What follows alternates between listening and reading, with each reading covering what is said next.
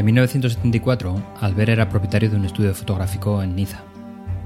Vivía en una casa en las colinas de dicha ciudad. Como buen fotógrafo era observador y pasaba largos minutos imaginando qué había detrás de las cosas. Uno de sus divertimentos era imaginar la ruta de las cloacas. Y las que tenía enfrente le llevaron directamente hasta el banco más popular de la época, la Societe General. Y una cosa llevaba a la otra. Se veía entrando en la entidad arrasando con su cámara acorazada.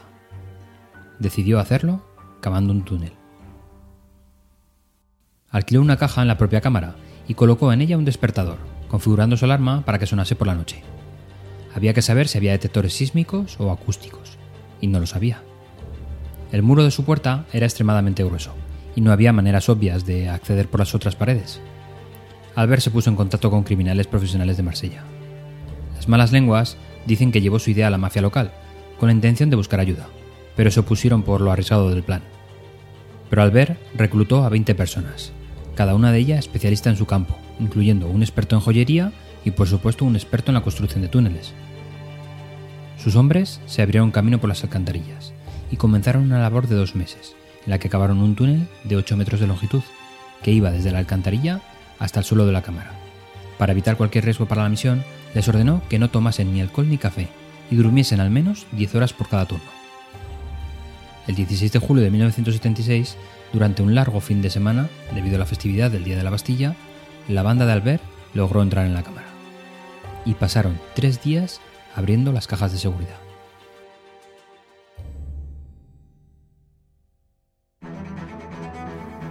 Comenzamos un nuevo ciclo en el que hablaremos del diseño de las diapositivas, no podemos olvidar por qué nuestras diapositivas y su diseño son tan importantes, sobre todo en las exposiciones orales.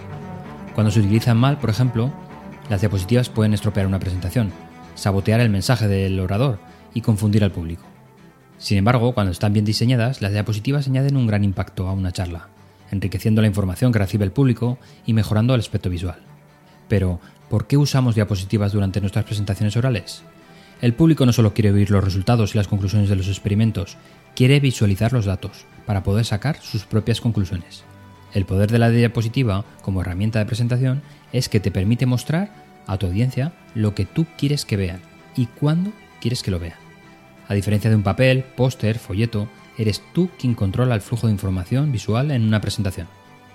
Como las pelis de superhéroes y villanos, el mal uso del poder de controlar el flujo de la información visual puede dar al hogar presentaciones confusas e incluso molestas, Quizá el error más común y no intencionado que comete la gente al crear presentaciones con diapositivas es componerlas para sí mismos y no para el público. Por ejemplo, utilizan las diapositivas como notas de presentación, para saber qué quiere decir durante una charla y cuándo decirlo. Ponen elementos visuales en una diapositiva que les recuerdan qué tienen que explicar en el concepto, en lugar de ayudar a los miembros de la audiencia a entenderlo. Las diapositivas se utilizan mejor para transmitir información, ideas y emociones de la audiencia, no para ahorrar tiempo y esfuerzo al presentador. Si un presentador cree que no puede presentar sin diapositivas, probablemente las está utilizando por la razón equivocada. La prueba de la dependencia de algunos presentadores de sus diapositivas se produce cuando un ordenador se estropea o un proyector falla, y el presentador tiene que hacer de repente una presentación sin diapositivas. Todos los asistentes se sienten mal por el presentador, y no al revés. Si el presentador domina el contenido y ha reflexionado a fondo sobre las necesidades de la audiencia, debería ser capaz de realizar la presentación incluso sin diapositivas. Albert Spallieri lideró ese robo que duró todo el fin de semana.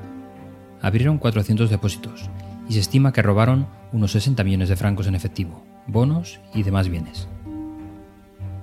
Descartaban lo que consideraban ahorros personales y tomaban el resto. También hallaron comprometedoras fotos de algunos de los más ricos y famosos ciudadanos locales. Las pegaron a las paredes de la cámara.